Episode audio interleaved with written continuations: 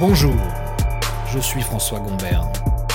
Voilà 20 ans que je vis sur la planète communication et que ces incroyables métiers me passionnent. J'avais envie de créer un truc, un objet numérique, un truc qui parle des experts de la communication, du marketing, de l'influence, des relations publiques, de la publicité bien sûr, des affaires publiques, du conseil aux dirigeants, aux politiques de tous ces experts qui mettent leur expérience et leur stratégie au service des marques, pour laisser des marques, d'organisations publiques, d'entreprises, d'associations, de personnalités, de dirigeants. Chaque épisode son invité. Chaque épisode sa thématique. Vous écoutez comme on en parle. Le podcast qui fait savoir ce que vous savez faire.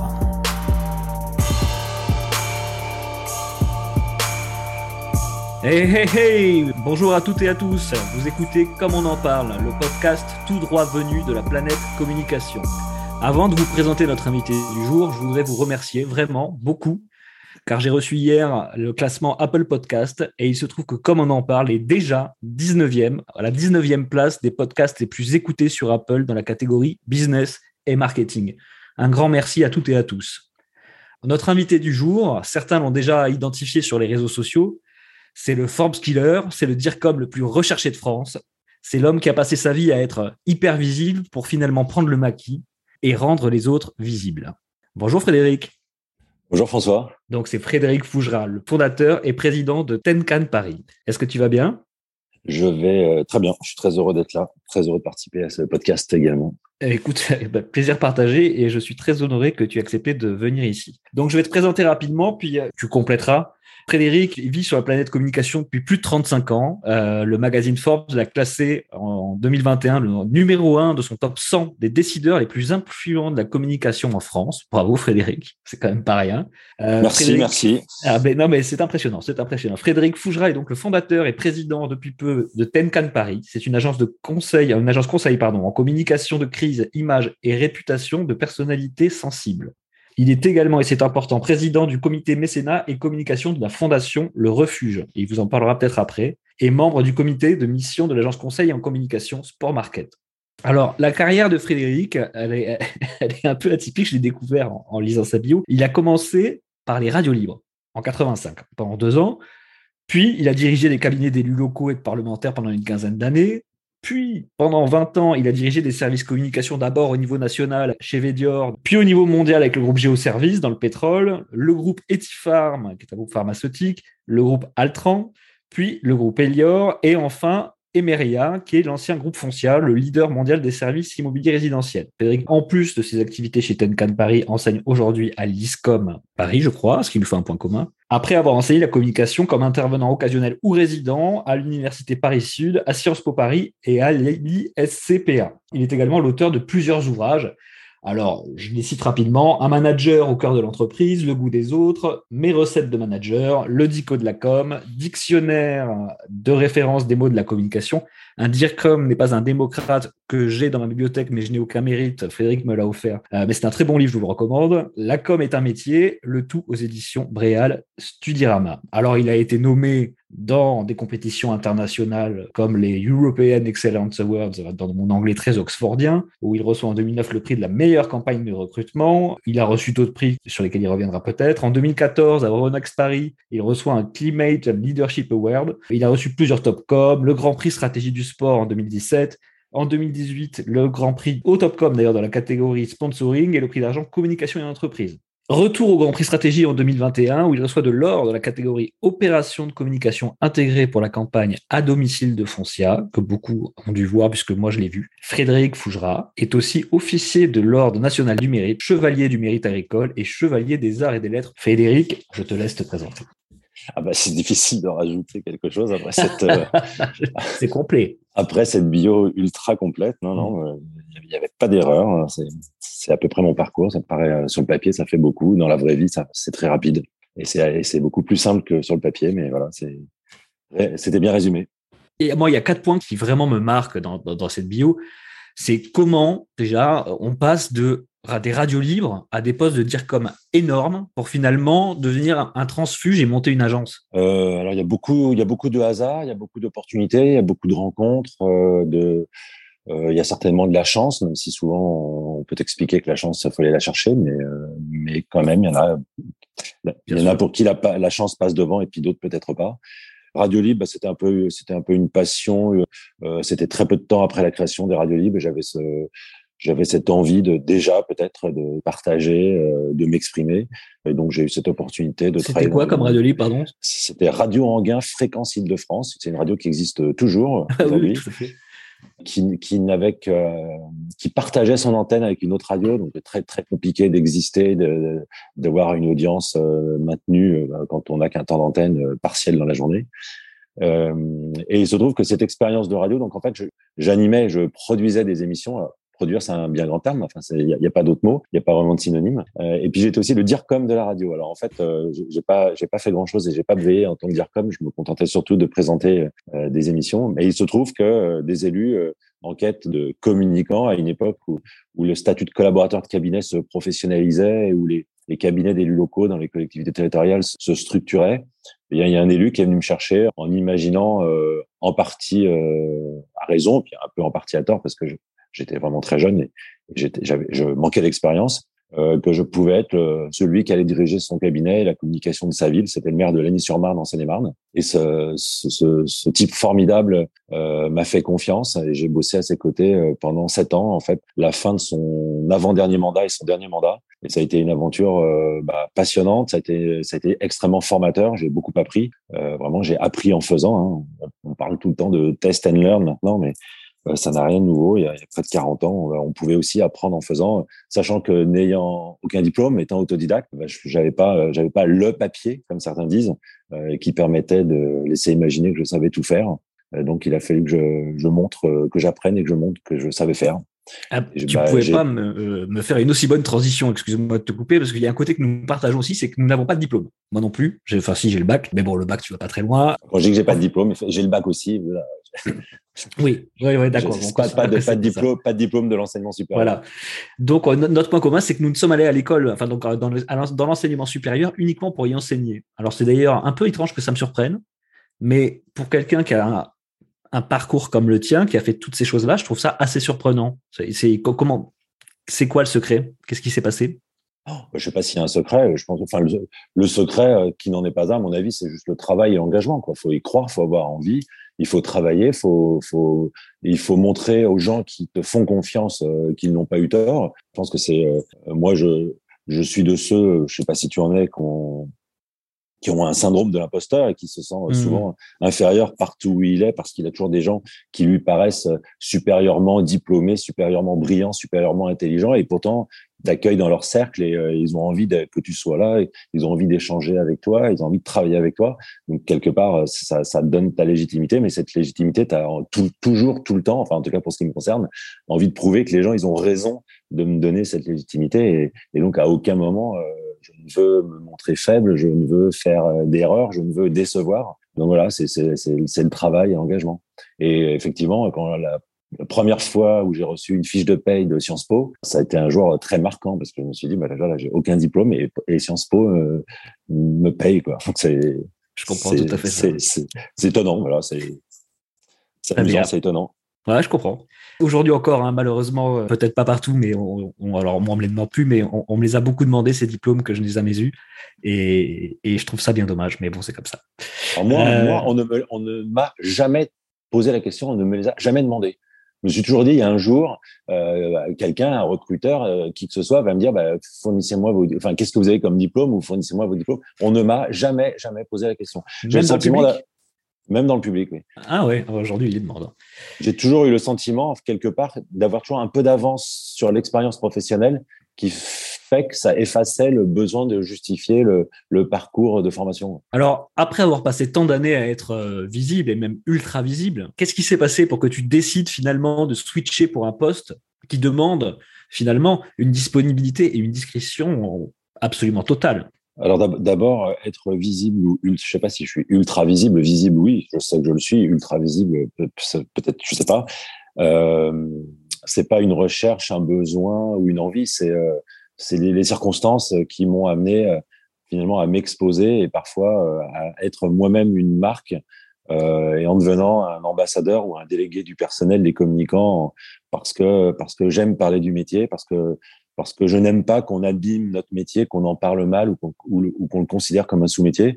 Donc finalement, je me suis retrouvé porte-parole sans que personne ne, m'autorise ou me m'attribue cette mission et ça m'a donné de la visibilité. Mais il n'y a pas une quête ou une recherche ou une envie de, de visibilité euh, je cherche même parfois à m'effacer ou à rester dans l'ombre quand on me propose la lumière. Mais c'est un fait, je suis visible. J'ai été visible dans mes fonctions et ça a aussi servi euh, les entreprises dans lesquelles je travaillais puisque puisque quelque part il y avait euh, il pouvait y avoir un amalgame qu'il a qu'il a fallu euh, habilement j'espère gérer pour que mon image puisse servir les entreprises dans lesquelles je travaillais et sans que mon image puisse les desservir ce qui supposait aussi beaucoup de maîtrise sur certains sujets et certain nombre d'interdictions ou de censures de certains sujets pour qu'il puisse pas y avoir d'amalgame négatif avec les marques euh, que je représentais. Après, tu l'as dit, euh, un parcours public, un parcours privé. Il y a un moment, on a un peu fait le tour et on a peut-être envie de faire autre chose. Euh, je suis pas si loin que ça de la retraite et j'ai aucune intention d'arrêter de travailler. Le travail, c'est mon énergie et j'avais envie d'une nouvelle aventure. Cette nouvelle aventure, bah, elle, passe par euh, la création de mon agence. Souvent, on passe de de l'agence à l'annonceur. Bah, moi, je passe de l'annonceur à l'agence, mais j'ai créé mon agence. Et justement, c'est quoi le secret de toute cette énergie? Comment on devient le, Forbes Killer en devenant le numéro un de la com? D'ailleurs, j'aime pas trop ce mot-là, la com, la communication. Euh, comment on trouve le temps d'écrire sept bouquins en assurant des postes à haute responsabilité, tout en assurant des missions auprès d'une association comme le Refuge, qui, est une association, euh, euh, tu, en diras certainement quelques mots, qui, qui, qui a vraiment besoin qu'on la mette en valeur. Comment tu fais, quoi? Alors, pour, pour répondre à l'envers de ta question, moi, j'ai je, je, toujours été engagé, en fait. Si j'ai pas de diplôme, j'ai quand même commencé à faire des études de droit. J'ai fait des études de droit parce que je voulais être l'avocat euh, des démunis, des pauvres, des sans, des sans ressources, euh, des sans soutien. Donc, euh, euh voilà, j'ai cette fibre, euh, j'ai cette fibre en moi d'engagement, de, de soutien des autres et de d'être, quand c'est possible, la force de ceux qui sont faibles. Donc ça, quand tu as ça en toi, il n'y a pas de réflexion, il n'y a pas de stratégie. C'est toutes les occasions sont bonnes pour pour défendre des bonnes causes, pour défendre. Euh, moi, moi, ce qui me touche le plus, c'est l'injustice et, euh, et, la pauvreté ou l'extrême pauvreté. C'est deux choses qui m'affectent le plus euh, dans la vie. Donc la pauvreté, c'est une forme d'injustice et l'injustice, euh, ça touche énormément de sujets. Donc ça, ça a largement de quoi m'occuper H24 si je le souhaitais de la même façon, c'est la même énergie que je peux mettre là-dedans ou dans, ou dans ces combats, mais que je mets au travail, comme je disais tout à l'heure, pour pas décevoir euh, ceux qui m'ont donné euh, ma chance. Et donc euh, voilà, je, suis une bête de travail, mais je dis ça sans, chercher à, sans chercher une médaille ou un mérite, puisque j'aime ça, c'est facile pour moi. Euh, c'est vrai que j'ai pas mal de facilité. Que tu demandes comment on fait pour écrire cette livre, j'ai une facilité à écrire ça, ça représente pas vraiment de travail. Donc d'accord, ça représente du temps. Euh, bah, parfois à la maison, on me reproche d'avoir trop la tête dans le boulot, de trop travailler. Donc oui, il y a des contreparties. il y a, y a d'une part une certaine facilité, euh, faut le reconnaître. Ça, ça me demande pas beaucoup d'efforts. Euh, et puis une envie, un engagement. Puis j'ai aussi souvent la tête tellement pleine d'idées que la seule façon de, de m'aérer le cerveau, en fait, c'est d'écrire les idées. Et écrire les idées, ça passe euh, par Twitter, les réseaux sociaux où j'ai où j'ai 200 tweets d'avance archivés parce que j'ai des idées, j'ai des idées, j'ai des idées. Mais par, non. Euh, par des tribunes, euh, par des livres. Euh, et voilà, peut-être même que ça relève d'une forme de handicap. J'ai le cerveau qui fonctionne euh, trop, trop tout le temps. Et, et, ma seule façon de m'en libérer, bah, c'est de, c'est de, de, produire, produire, produire des contenus. Quoi. Ah, je me souviens euh... d'une interview de toi, elle date un peu de, de, quelques années, je pense, où tu disais que tu, tu, tu commençais à, à que tu avais le cerveau déjà bien chaud sur le scooter le matin, quoi. Bah, il m'est déjà arrivé de, euh, à l'époque où j'habitais en banlieue et que je circulais en scooter, euh, de, de sortir du périph parce que j'avais une tribune toute faite dans la tête et il fallait absolument que je, je sorte pour tout de suite la rédiger parce que parce que ça sortait d'un trait. Ouais, c'est j'ai voilà, j'ai du compte. Je, je, suis un producteur de contenu naturel. Je suis une source naturelle de production de contenu. Ton, cerveau est une, source, est une source naturelle de production de contenu, mais tu as beaucoup de chance. on va plutôt, on va revenir sur la sur la communication et comment elle, existe aujourd'hui dans, dans, le monde du travail et, et, du business. Tu le sais comme moi, alors plus en agence bien sûr, mais aussi chez l'annonceur. Moi, j'ai le sentiment quand même que la communication, c'est souvent la dernière roue du carrosse, ne parle même pas du digital et euh, que c'est un peu la variable d'ajustement d'une organisation un peu limite ou de voir d'une désorganisation d'autres, des, autres, plus court d'ailleurs. il, y a, différentes façons dans, les organisations, qu'elles soient publiques ou privées, il y a différentes façons d'aborder la communication. Euh, et ça dépend souvent de la personne qui dirige, euh, en fait, euh, qui est à la tête de l'exécutif de l'organisation. soit c'est une personne communicante, soit elle ne l'est pas, soit elle fait confiance aux communicants, soit elle fait peu confiance, soit elle délègue énormément, soit elle pense savoir tout mieux faire que les autres. Donc, on, on a, on a différentes façons d'aborder la communication et sa position dans une organisation, et c'est très lié à la personne qui dirige cette organisation. Et après, il y a, il y a deux positions possibles. Hein. Il y a ceux qui sont considérés les directions de communication qui sont considérées uniquement euh, comme des services supports, euh, généralement limités à produire des outils. Donc, on, te demande de produire des outils, même si on ne sait pas pour raconter quelle histoire, ni pour y mettre quel contenu. Et puis, il y a ceux qui, considèrent la fonction comme une fonction stratégique. Et là, on attend davantage que tu produises de l'intelligence. Là, tu es associé à tous les stades de prise de décision. Et puis, on attend de toi un accompagnement stratégique avec, en apportant ta propre vision stratégique sur la stratégie de l'organisation et puis après, à la fin, on découle euh, des productions d'outils, mais il y a d'abord de l'intelligence et des contenus qui ont été euh, qui ont été travaillés. évidemment, je milite pour la reconnaissance de la fonction stratégique de la communication, euh, notamment l'ère de la crise et de l'immédiateté dans laquelle on vit fait qu'il est plus possible d'être touriste et de seulement fabriquer des, des outils et donc de se limiter à une fonction support. Mais je sais que beaucoup de nos collègues euh, parfois se, se trouvent enfermés dans ce carcan. Ah, tu, me fais une transition parfaite. Encore une fois, euh, à croire que nous sommes connectés sur cette interview, euh, je me rends compte, moi, depuis une dizaine d'années, qu'on est vraiment de plus en plus nombreux et, même euh, on travaille de plus en plus en, mode crise, en, mode crise permanente. Il n'y a plus de journée type, il n'y a plus rien qui se passe jamais comme prévu. Et j'ai le sentiment qu'au final, la crise est devenue l'avenir de la communication. Qu'est-ce que tu en penses? Alors, dans, dans la mesure où c'est le titre d'une de mes tribunes, je peux pas dire le contraire. Mais, ah, pas Je pense qu'en fait, euh, cette, urgence permanente, et je, déteste le mot urgence d'ailleurs, je rappelle toujours que l'urgence, c'est les, pompiers et l'hôpital, et qu'il faut, euh, en communication, les mots ont un sens, et donc parler d'urgence en permanence, ça, ça m'insupporte. Il peut y avoir des, priorités, il peut y avoir des imprévus, il peut y avoir des accidents, mais on peut pas travailler dans l'urgence en permanence. Mais euh, ce mode crise que tu évoques, euh, je pense qu'il, remonte à au-delà de dix ans. Peut-être qu'il il, il s'exprime de façon plus forte depuis une dizaine d'années. Il y a différents facteurs qui expliquent ça déjà. Pour commencer, euh, l'apparition euh, des chaînes euh, d'information continue. Et donc là, mhm. ça commence à remonter. je te rappelle qu'avant avant cette période, on avait deux JT télé par jour, puis après trois, hein, le 13h, le 20h, et puis après celui de la nuit. Et puis on est passé à 48 JT par jour, hein, toutes les 30 minutes. Et ça, ça a quand même forcément eu un impact, euh, peut-être pas au début avec une chaîne comme LCI qui était payante et qui n'avait pas forcément un impact aussi fort qu'aujourd'hui euh, LCI et les autres chaînes qui sont maintenant euh, gratuites et qui touchent toute la population. Il y a tellement de gens qui sont branchés H24 sur les chaînes info. Et donc, il faut produire de l'info. Donc là, il y a eu il y a, il y a une urgence à produire de l'info qui n'existait pas et qui impacte ceux qui notamment travaillent dans les relations de presse. Puis est arrivé euh, l'Internet, puis sont arrivés les réseaux sociaux. Et donc, on est dans une ère de l'immédiateté où en fait il faut euh, il faut produire, il faut réagir en permanence. Ça a forcément un impact énorme sur sur les métiers de la communication ou sur beaucoup des métiers de la communication. Et je pense que ça a un impact aussi sur la légitimité, euh, le crédit et, et probablement sur l'avenir de nos métiers.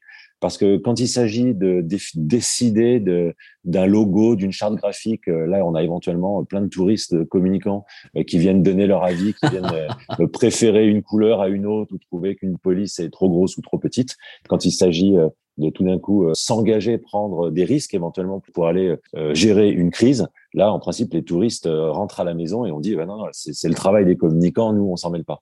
Et je pense que ce, ce, notre considération professionnelle, elle est et elle va continuellement être renforcée, en fait, sur la base de ce, de ce sujet spécifique de la crise. Et justement, cette révolution numérique qui, à mon sens, n'est pas tout à fait comprise, ou en tout cas pas intégrée par tous et de toutes parts, Qu'est-ce qu'elle a révolutionné finalement dans le travail de communication, dans le travail du communicant au quotidien? Ben, Ça a apporté beaucoup de choses parce que ça a apporté, ça a apporté des outils nouveaux, euh, ça, a apporté, ça a apporté le fait que chacun puisse devenir un média, donc euh, que ce soit l'entreprise, que ce soit le dirigeant de l'entreprise, que ce soit le DIRCOM, que ce soit les collaborateurs. donc ça aussi, ça a aussi créé une multiplication des canaux, une, une multiplication des sources de contenu et d'informations. Ça a aussi apporté une capacité de mesurer le travail qu'on fait. moi, quand j'ai commencé ma carrière professionnelle, il y a plus de 35 ans, tu le rappelais, les relations presse ou de façon générale, tout ce qu'on produisait en communication, ben on l'évaluait un peu au doigt mouillé. C'était euh, c'était l'intuition, c'était euh, que qu'en disent les gens de façon globale et euh, voilà, c'était réussi, c'était pas réussi. Aujourd'hui, grâce au digital, au numérique, il y a de la mesure. On peut mesurer le nombre de vues, on peut mesurer le nombre d'engagements, on peut mesurer la tonalité euh, par exemple, de retombées presse. Euh, moi, j'ai commencé ma vie professionnelle, on, on, ne mesurait que la quantité. Donc, ce qu'il fallait, c'était avoir beaucoup d'articles de presse. Et si c'est pour avoir 99% d'articles qui disent du mal euh, de sa marque, bah, ça n'a pas forcément grand intérêt. En politique, parfois, c'est plus intéressant de faire parler de soi, mais si c'est pour dire du mal. Donc, ça dépend aussi. Mais aujourd'hui, on, bah, on peut et mesurer la quantité, mais on peut surtout mesurer la qualité grâce à la tonalité. Tout, tout ça, c'est la révolution numérique qui le permet. Cher Frédéric, alors tu ne le sais probablement pas, mais nous avons aussi un autre point commun, un autre mantra commun, une chapelle commune, c'est celle de la valorisation du métier de communicant. Et tu en es finalement peut-être le meilleur ambassadeur français avec le hashtag La com est un métier. C'est quoi pour toi le rôle d'un communicant aujourd'hui? Il est, il est très vaste, il est, multiple. Ça, va, dépendre de l'organisation dans laquelle on travaille, dans, le public, dans le privé, du secteur d'activité. Donc, c'est, il est très, il est très vaste. Euh, pas parfois, pas si simple que ça à résumer, mais je pense que notre travail, même s'il a beaucoup évolué, il reste quand même de, de promouvoir et valoriser. Donc, euh, promouvoir une marque, une personne, une organisation, promouvoir des idées, les valoriser, même si notre métier, notamment du fait de la crise, est de plus en plus aussi dans euh, le protéger et le préserver. Mais je pense que notre métier, c'est avant tout, euh, ça reste avant tout de promouvoir et valoriser. Et c'est ce qui euh, aussi le différencie du journalisme, euh, qui lui est supposé, le journalisme et le journaliste, qui est supposé véhiculer des, partager des informations ou des faits. Euh, et bien, lui, le communicant, doit rajouter une, une couche d'émotion euh, donc une couche plus personnelle, euh, notamment pour toucher sa cible et pour euh, amener sa cible à avoir une action. Alors une action, c'est penser, c'est acheter. Euh, différentes actions sont possibles, mais encore une fois, suivant le secteur, suivant l'intention de communication. Mais euh, quand l'information reste au niveau, est supposée rester au niveau des faits et vraiment du factuel, le communicant, lui, doit avoir une intention de communication pour, pour mener à bien sa mission alors, il y a peu de DIRCOM aujourd'hui qui sont connus et reconnus surtout par leur père. Comment tu as fait pour obtenir cette notoriété, cette validation de la planète communication, pour maîtriser à ce point ton image sur tous les supports dans un monde où on vit au rythme des notifications de nos smartphones? D'abord, je, conçois que nous avons un métier qui est supposé être un métier de l'ombre. Je, le concevais, je concevais déjà cette, ce positionnement euh, quand, quand je dirigeais des cabinets d'élus euh, et idem en en dirigeant la communication euh, de, de président d'exécutif euh, privé. Euh, je pense que nous avons un métier de l'ombre et qu'on ne doit jamais se prendre pour le calife à la place du calife. Qu'il faut jamais se tromper. On est, moi, je ne me considère pas comme une fonction de leader. J'entends en tant que dire comme comme une fonction de leader, mais vraiment comme une fonction de coéquipier. C'est une fonction qui me convient très bien. Après, sans prendre la place de, de la personne qui dirige l'organisation et pour laquelle on est supposé travailler, moi, j'ai fait le choix de m'exprimer euh, sur mon métier. Je suis et je, je suis, je me suis toujours limité à m'exprimer sur mon métier. Donc jamais sur ou très très peu sur l'entreprise, sauf si j'étais euh, invité à, à, à, être le porte-parole par mon président. Euh, donc je me suis limité à mon métier. Il y a beaucoup de communicants qui ont peur, qui ont peur de s'exposer euh, qui ont peur des risques, des risques d'amalgame, qui ont peur d'être utilisés. C'est notamment le cas quand on est dans des sociétés cotées. Euh. donc, donc il y a des, risques, euh, il y a des risques certains, et, donc il faut être capable de gérer ces risques, d'anticiper. Et moi, ma façon de, les avoir limités, c'est, enfin, d'avoir évité ces risques et d'éviter l'amalgame autant que faire se peut. Ça a été vraiment de toujours, toujours me limiter à mon métier et celui de la communication et de ne jamais rentrer dans les questions d'organisation, de finance, de stratégie d'entreprise que je ne considérais pas être mon rôle et qui était, euh, qui était le rôle de mon président. Donc il y a des communicants qui ont peur, il y a des et il y a des communicants qui ont moins peur. Quand j'ai commencé ma carrière professionnelle, je faisais beaucoup de relations presse. J'étais très étonné de journalistes qui disaient ah, bah vous vous n'êtes pas comme les autres, euh, vous vous communiquez. Sous-entendu, je leur je leur donnais des informations. Et je, je comprenais pas trop le sens de cette réflexion puisque c'était mon métier, j'étais payé pour ça, leur donner des informations. Mais ça m'a permis de réaliser que euh, beaucoup de mes confrères ou consoeurs finalement euh, se restreignaient à, à, partager des infos par, par crainte probablement euh, ou, ou, parce qu'ils n'avaient pas créé une relation de confiance suffisante avec le journaliste et donc par crainte de, de, ce qui allait pouvoir se passer de des informations qu'ils allaient donner. Donc il y a ça. la deuxième chose, c'est que j'ai eu la chance, notamment pendant mes 20 années euh, dans le secteur privé, 19 ont été passées auprès du même président dans cinq groupes différents. Et c'est un président euh, que je classe vraiment dans la catégorie des grands patrons, que je nomme, il s'appelle Philippe Salve, que je le nomme quand même. Ah oui, il faut le nommer. Euh, euh, c'est lui qui m'a recruté chez Vedior et, et c'est lui que j'ai accompagné ces cinq dernières années euh, chez Emeria. Euh, et donc, on est passé par Elior, par Géoservice et par Altran. Euh, c'est une personne qui vous délègue et qui vous, qui vous donne, qui vous fait énormément confiance. Donc, vous êtes vraiment le patron de votre périmètre et vous avez toute autorité pour agir sous sa responsabilité, mais vous avez toute autorité pour agir. Il y avait une grande confiance réciproque parce qu'il faut pas seulement euh, avoir confiance en soi, il faut aussi que votre, il faut aussi avoir confiance en son patron et savoir que votre patron a confiance euh, en vous. Et c'est peut-être euh, cet algorithme ou cette alchimie qui qui m'a permis de de m'exposer et comme je le disais tout à l'heure aussi au service des marques, hein, parce que ça, mon exposition a toujours été profitable aux marques et j'ai toujours travaillé pour qu'elle soit profitable aux marques, mais en revanche en me limitant à mon périmètre de compétences et en ne sortant pas de ce cadre, jamais. L'idée de ce podcast, c'est alors bien sûr de valoriser les métiers de communicants, le métier de communicant. Alors je dis les métiers parce qu'il y a beaucoup de métiers finalement dans la communication. Et, et on dit communication, mais tout est finalement communication aujourd'hui. Quel conseil tu donnerais à quelqu'un? Imagine quel conseil tu pourrais me donner à moi si je voulais devenir un super communicant, quoi, le communicant. Bah, je pense que tu es un super communicant, donc je vois pas trop quel conseil je pourrais te donner, mais. Alors pense que c'est quelqu'un d'autre, si tu veux. c'est gentil. un plus jeune, euh, une personne qui débute, euh, je lui dirais d'abord de, de, ne pas faire ce métier euh, si euh, il n'est pas, il n'a pas la conviction que c'est sa passion. Je, je pense que c'est un métier de passion. C'est pas un métier où on, où on a la tête vide, qu'on arrive à 9 heures au bureau, qu'on commence à travailler et que quand on sort le soir, on arrête de travailler. Je pense que ça mouline tout le temps dans le cerveau. Alors c'est peut-être une déformation personnelle, mais j'ai le sentiment. Hmm. Il y a, il y a que ça demande beaucoup d'engagement. Euh, celui qui gère les relations presse, celui qui gère les réseaux sociaux, euh, celui ou celle. Euh, je ne pense pas que les journées se terminent comme une activité peut-être. non, d'ailleurs, je donne pas d'exemple parce que je pense pas qu'il y ait de, j'ai aucune certitude sur d'autres métiers où, où, on, où, on, fermerait complètement la porte de, du travail quand on, quand on passe à autre chose. Donc, je pense que c'est, mais reste, bon, c'est un métier de, de passion et de conviction. C'est un métier d'engagement. Il faut pas avoir peur de travailler le soir. Faut pas avoir peur de travailler le week-end c'est nécessaire. Et il faut pas avoir peur de travailler. Voilà. Euh, c'est beaucoup de travail. C'est beaucoup de travail en équipe aussi. Euh, il y a des y a des fonctions dans la com qui sont peut-être plus solo, mais il y a quand même beaucoup de transversalité. C'est du travail d'équipe. Euh, faut aimer les autres. Faut faut aimer être à l'écoute. Faut aimer observer. Euh, il faut aimer euh, euh, être confronté à des idées qui sont différentes des siennes. Il faut il faut jamais s'interdire de penser.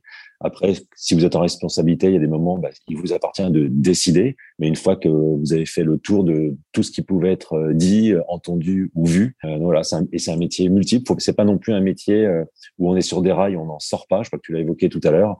Euh, il, y a, des journées qui commencent avec un programme et souvent, quand elles se terminent, le programme a été bousculé, chamboulé, bouleversé durant la journée. Mais c'est aussi passionnant parce que c'est pas un métier de routine. Donc voilà, c'est le, le, le, conseil, c'est il faut y croire, il faut avoir envie de travailler, il faut que ce soit un métier de passion.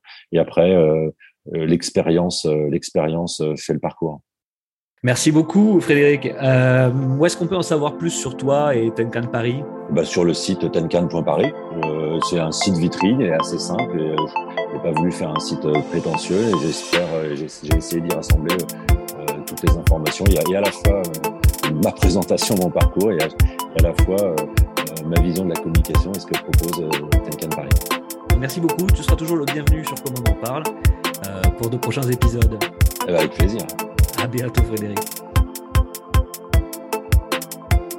C'était Comment on en parle, le premier épisode. Merci beaucoup de nous avoir suivis.